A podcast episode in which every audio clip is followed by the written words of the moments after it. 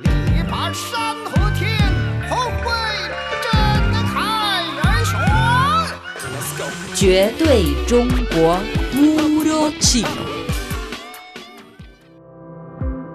La modernización al estilo chino es la modernización socialista liderada por el Partido Comunista de China. No solo tiene rasgos comunes de la modernización de otros países, sino que también tiene características chinas basadas en sus propias condiciones nacionales.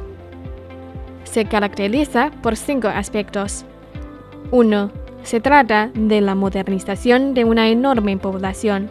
Hasta la actualidad, menos de 30 países y regiones del mundo han logrado la modernización con una población total inferior a mil millones. Por su parte, la modernización de China es de 1.400 millones de personas o más. 2. La modernización al estilo chino es una modernización de prosperidad común para todos busca conscientemente resolver problemas como la brecha regional, la brecha urbano-rural y la brecha de distribución del ingreso, promover la equidad y justicia social y prevenir la polarización. 3. La modernización al estilo chino es una modernización del avance material y cultural ético. Tanto el desarrollo económico como la promoción de los valores éticos y culturales son indispensables. 4. La modernización al estilo chino es una modernización de coexistencia armoniosa entre el hombre y la naturaleza.